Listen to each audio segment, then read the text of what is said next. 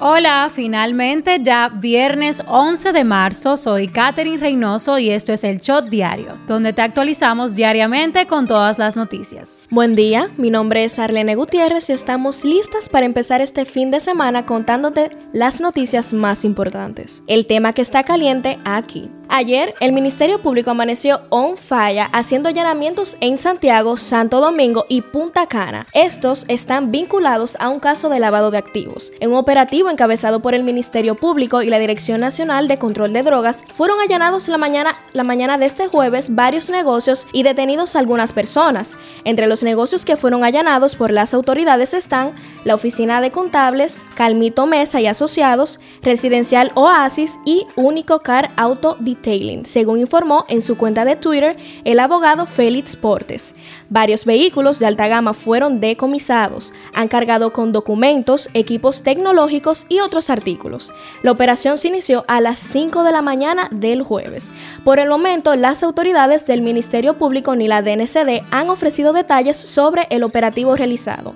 El caso FM, como lo identifican los fiscales actuantes, está vinculado a una red internacional dedicada al lavado de activos proveniente del narcotráfico, a la que en agosto de 2020 se le ocupó unos 4 millones de dólares traídos a República Dominicana en bocinas el tema que está caliente allá. Desde tempranas horas de este jueves se reunieron en Antalya, al suroeste de Turquía, los cancilleres de Rusia y Ucrania en un primer encuentro de alto nivel para buscar soluciones al conflicto bélico. Luego de una hora de diálogo con la mediación del ministro de Exteriores turco, Mevlut Cavusoglu, no hubo avances para un alto al fuego. Así lo confirmó el ministro ucraniano Dimitro Kuleva, quien además informó que no hubo acuerdo para evacuar a los civiles de las ciudades asediadas. Esto es lo que está trending. El Ministerio Público en su expediente de solicitud de imposición de medida de coerción contra los implicados en la operación Discovery, quienes operaban varios call centers creados para el cibercrimen, revelan que la mayoría de las empresas fueron creadas en un periodo breve durante plena pandemia por el COVID-19. Fue apresada este jueves en Santiago una hermana de Sucre, Rafael Rodríguez Ortiz, mejor conocido como Darimán y o Dari, señalado como el presunto cabecilla de la red de ciberdelitos desmantelada mediante la operación Discovery. Se trata de Kimberly Rodríguez Ortiz, quien dijo a los periodistas mientras era trasladada a la fiscalía que desconocía el motivo de su arresto. La Embajada de Estados Unidos informó este jueves la reanudación del proceso de visado de turistas de forma limitada solo para los solicitantes con recibos pagados entre el 14 de marzo de 2019 al 13 de marzo del 2020. Con el fallecimiento de Patricia Scoziati, se ha complicado el proceso judicial en contra de Mary Louise Ventura, ya que los investigadores pasarán a manejar el caso como un homicidio y no como la tentativa de homicidio que había sido sometida de un principio. El Ministerio Público presentó la noche del miércoles una acusación formal contra los 11 involucrados en el sorteo fraudulento registrado el primero de mayo del pasado año en la Lotería Nacional, incluyendo el exdirector general de esa entidad, Luis Maisichel Decent. Tras depositar la acusación en el cuarto juzgado de la instrucción del Distrito Nacional, el fiscal Andrés Mena de la, de la Procuraduría Especializada de Persecución de la Corrupción Administrativa, PEPCA, destacó la fortaleza del expediente. Unos 350 turistas de Ucrania varados en el país tras la invasión de Rusia a esa nación viajaron la noche del miércoles en un vuelo humanitario que salió del Aeropuerto Internacional de las Américas José Francisco Peña Gómez con destino a Varsovia, Polonia. Decenas de estudiantes haitianos elevaron un reclamo frente a la embajada de su país para que intervengan y exijan al Estado Dominicano y a la Cancillería de la República la reanudación del programa especial de visados estudiantiles. En las efemérides, cada 11 de marzo se celebra el Día Mundial de la Fontanería para homenajear la labor de los fontaneros y destacar la importancia de este oficio en la vida cotidiana, la salud y el bienestar de las personas, así como el cuidado del medio ambiente. La creación de esta efeméride ha sido por iniciativa del Consejo Mundial de la Fontanería, un organismo internacional de asociaciones e industriales de la fontanería con miembros en más de 30 países a nivel mundial. Politiqueando un chin. El presidente Luis Abinader se reunió en la mañana de este jueves con el presidente electo de Chile, Gabriel Boric Con quien trató sobre la importancia del fortalecimiento de las relaciones entre ambas naciones. Por otro lado, Guido Gómez Mazara, quien aspira a la presidencia del Partido Revolucionario Moderno PRM, amenazó este jueves con accionar en la justicia en contra de la convención de delegados anunciada por esa organización para escoger a sus próximas autoridades. El alcalde de Santiago y aspirante presidencial del PLD, Abel Martínez, criticó las 10 medidas anunciadas por el por el presidente Luis Abinader esta semana para paliar la inflación en el país y la alza que ha producido en los precios del petróleo la invasión rusa a Ucrania.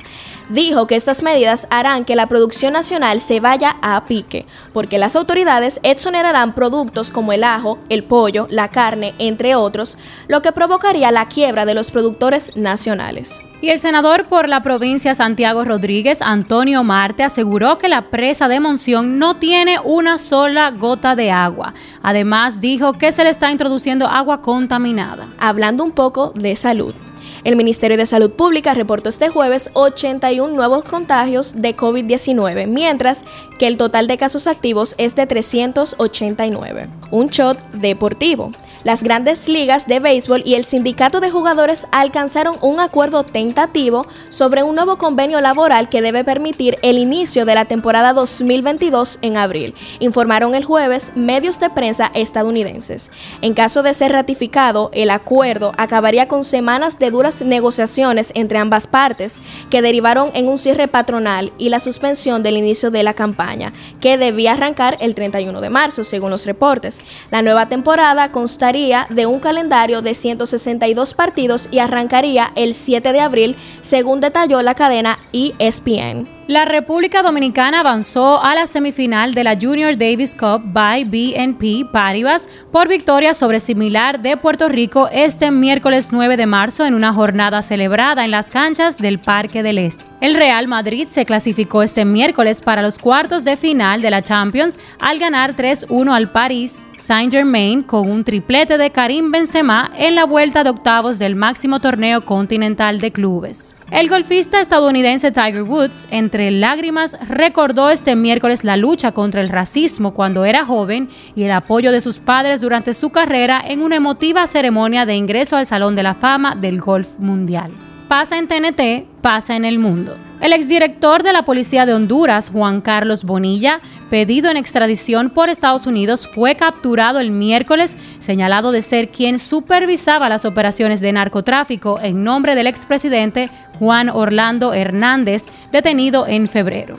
Javier Silva y Jaime Nazar se casaron este jueves en Chile, celebrando así el primer matrimonio homosexual en la historia del país sudamericano a tres meses de que la nueva legislación civil se aprobara en el Congreso, tras varios años de lucha por parte de organizaciones sociales y diversos sectores políticos. Una plataforma de taxis privados que se anuncia con el lema Mujeres transportando a mujeres le está haciendo la competencia a las grandes de este negocio en el condado de Miami-Dade, sureste de Florida, donde en febrero salieron a la luz dos casos de violación por taxistas. En Treats for Women, viajes para mujeres, que funciona mediante una aplicación telefónica, los conductores son exclusivamente mujeres y los pasajeros también, con la salvedad de los niños que las acompañen. Y a través de un comunicado publicado en la cuenta de Instagram de Travis Scott, el rapero afirmó que junto a su equipo crearon Heal, buscando soluciones reales para que todos los eventos sean espacios seguros. Te recordamos que en el Astro World Festival del año pasado, mientras Travis Scott se presentaba, una multitud comenzó a empujarse buscando acercarse al escenario, causando graves heridas en una gran cantidad de fanáticos. Tras los hechos, 10 personas fallecieron. Los transportistas de Italia paralizarán su actividad a nivel nacional desde el próximo lunes y por un periodo indefinido por causas de fuerza mayor, dado el encarecimiento de los precios del combustible derivado de la guerra en Ucrania. ¿Qué dice la gente en Twitter? Se habla de Toquilla porque anda un behind the scenes de un video del artista en el que están unas chicas bailando frente a ella y esta le agarra los senos a una. Las chicas, según están diciendo, son menores de edad. Operación 13 es tendencia ya que la PEPCA presentó la acusación formal contra 11 involucrados. Esta es la operación detrás del fraude del primero de mayo del año pasado en la Lotería Nacional. Se habla de una nueva fecha que anunció Gamal para el concierto de Soda Stereo este 16 de abril en Altos de Chabón. También se habla de Eliasim tras una ausencia en escenarios dominicanos de tres años. El cantante, compositor, músico y productor dominicano Eliasim regresa este 19 de marzo con un concierto en Hard Rock Café Santo Domingo en el cual recorrerá sus éxitos y sus nuevos sencillos. Los chismes del patio. Cansada de los ataques a su relación con musicólogo, la modelo Ana Carolina aclaró que las ocho infidelidades que le descubrió al artista fue en los primeros años de relación y la última vez que se separaron fue por incompatibilidad de caracteres. Los exponentes de música urbana Yailin La Más Viral y Rico RD lanzarán al mercado de los NFT su nuevo tema musical y su respectivo video a través de la plataforma Royalties en el que la intérprete dominicana mostrará su lado más sexy y seductor. Según un comunicado de prensa enviado enviado, el acceso exclusivo al video, un tanto explícito, se venderá en cantidades limitadas de 66.666 copias a 15 dólares, permitiendo así unos pocos elegidos acceder al dicho contenido exclusivo. Y el embarazo le ha sentado muy bien a la cantante Amara La Negra. A meses de dar a luz, la también actriz y presentadora de televisión mostró con orgullo su figura, demostrando que se puede ser sexy estando embarazada. La onda de estar lo más natural posible, ya sea por una situación de salud o por prevención, sigue cobrando fuerza entre las famosas. La insuperable, quien hace unas semanas atrás solicitaba recomendación de algún doctor para retirarse los biopolímeros de sus glúteos por prevención, ya se hizo el proceso en un viaje a Medellín, Colombia, y según el médico que le atendió, el doctor Carlos Ramos, al artista se le retiró más de 8 libras de esta sustancia. La acordeonista y líder del movimiento femenino típico Fefita la Grande dejó sin efecto el acuerdo que otorgaba poderes especiales al empresario Eladio Castro para organizar su despedida final y actividades relativas ante su eventual fallecimiento. Fefita deja claro en el nuevo documento notarial que sus cinco hijos serán los responsables absolutos del manejo, organización y planificación de cualquier actividad relacionada con su muerte, así como de la de un museo en su tierra natal, Santiago Rodríguez, una posible sede en Santiago, así como de su obra musical, entre otros proyectos. Cifra del día. 2000 es la cantidad de becas que la MESID entregará a estudiantes dominicanos como parte del programa de becas internacionales 2022. Este shot llega a ustedes gracias a Crisol. Esto ha sido todo por el día de hoy. No olviden seguirnos en nuestras redes sociales arroba el punto shot para más actualizaciones durante el día. Y como dice Gaby, nos vemos cuando no escuchemos.